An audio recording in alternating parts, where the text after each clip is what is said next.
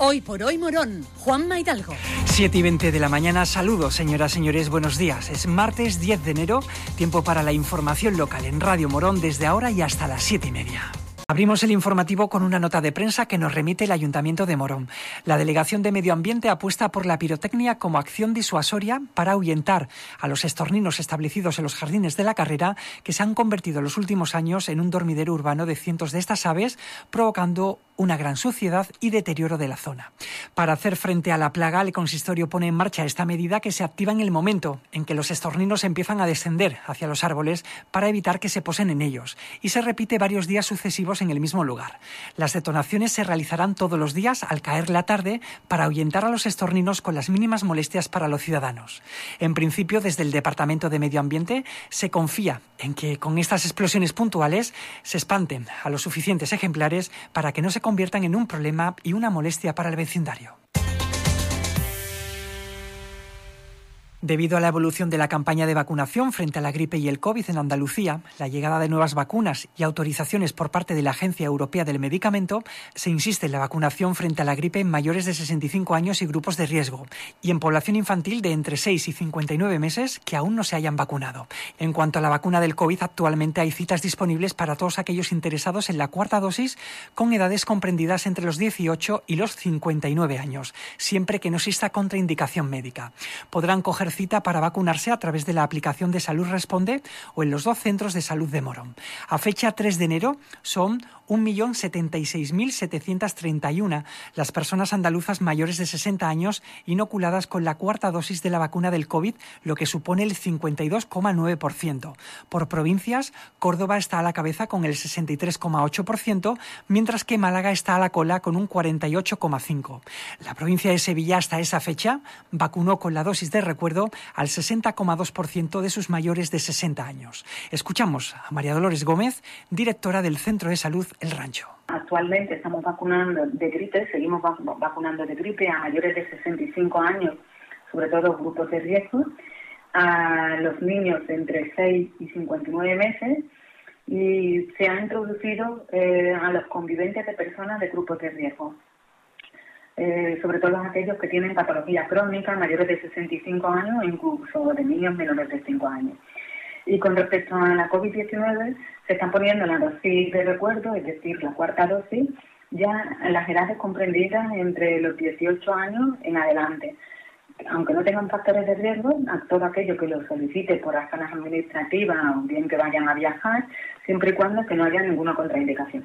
Los menores, pues, mm, se les recomienda que se inicien o que completen la vacunación.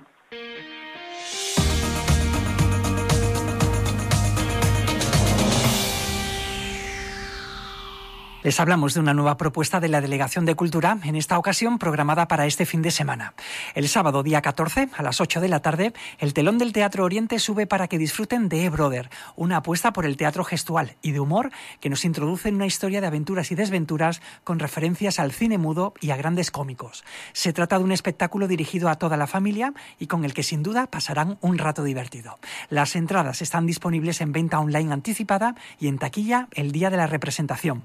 Al frente de la obra están tres actores, entre los que se encuentra Rosa Ordóñez, que además de actriz es fundadora de la compañía y co-guionista. Fundamentalmente una obra eh, muy divertida, es como lo que más la define. Es una obra que mm, desde el comienzo hasta el final mm, eh, la gente se ríe, se lo pasa bien, se divierte ¿vale? Eso es como lo que más la, define, ¿no? En cuanto además, ha sido mucho nuestra intención. Eh, luego, por otro lado, pues que ve un trabajo gestual, donde solo existe el gesto, el cuerpo, el sonido, eh, escasamente la palabra, pero casi que aparece, por no decirte totalmente que no, que no hay palabras, pero podría decirlo casi. Entonces, muy basada en el gesto, en el movimiento, en unas coreografías muy definidas, mucho trabajo de sincronización. Eh, es visualmente muy muy bonita también. Y, y luego, pues, como son tres malestores, tres mm, antihéroes, tres tipos que son unos impresentables un poquillo por todas las aventuras que les suceden. Está muy basada en el clown, en los tres tipos de clown. ¿sabes? Trabajo actual y, y muy, muy basado en el clown.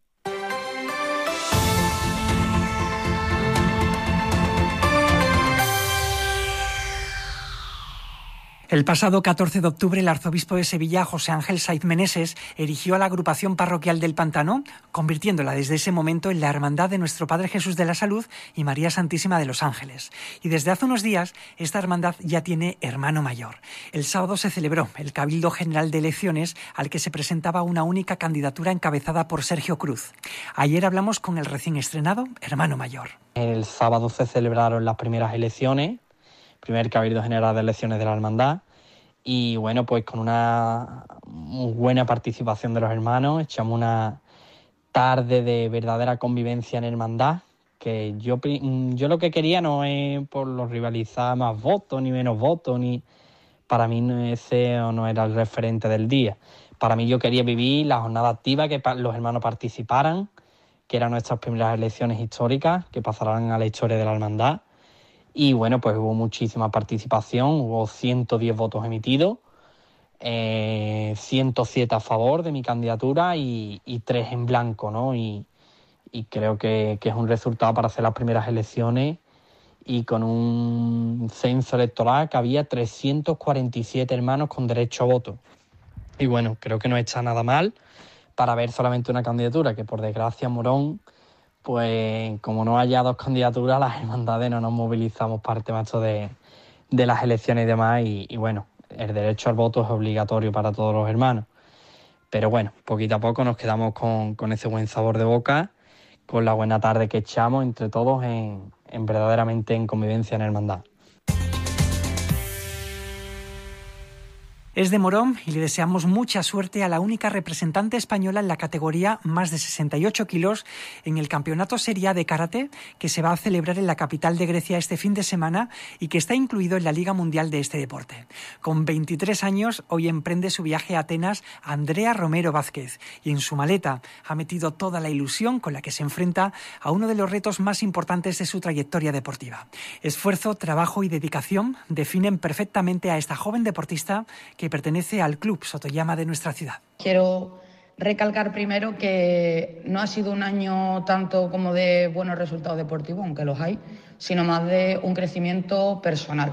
Yo creo que de todos los años que llevo compitiendo es el año en el que más cómoda me he encontrado, en el que de verdad digo yo, ahora es cuando estoy compitiendo bien y me estoy sintiendo bien compitiendo. Luego, temas de resultados, pues sí se ha dado muy bien, ya que he conseguido dos medallas de plata en el Campeonato de España Senior correspondiente al 2022, tanto en individual como equipo. Además de las medallas en ligas nacionales y la gran final de la Liga Nacional. Y aparte, yo creo que ha sido un año muy fructífero porque he empezado a competir también en las series mundiales. Hice dos campeonatos de las series mundiales y este año que afronto, 2023, pues espero poder hacer los cuatro o cinco que hay en calendario. Así que a ver cómo se da. El balance de mi 2022, perfecto. No puedo estar más contento de ello.